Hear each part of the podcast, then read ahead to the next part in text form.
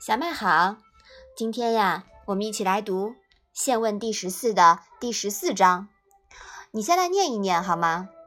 子曰：“臧武仲以防求为后于鲁，虽曰不邀君，吾不信也。”这一章啊，讲了什么呢？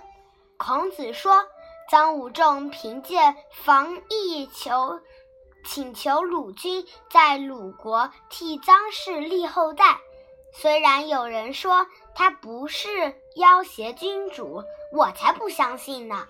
嗯，臧武仲啊，因得罪孟孙氏，逃离了鲁国，后来回到防邑，向鲁君要求以立臧氏之后为卿大夫作为条件，自己离开防邑。孔子认为他以自己的封地为据点，想要想要挟君主。犯上作乱，犯下了不忠的大罪，所以啊，孔子说了上面的这一段话。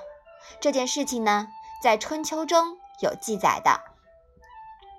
现代企业里面呀，有些能干的人，居功自傲，以为都是自己的功劳，忘了平台给他提供的强大支撑作用。殊不知呀，在一个部门完备、制度规范。流程明晰的公司或组织里，个人的作用其实已经降到很低了。组织离开了谁都能正常运转，而有些所谓能人，其实离开了平台什么都不是。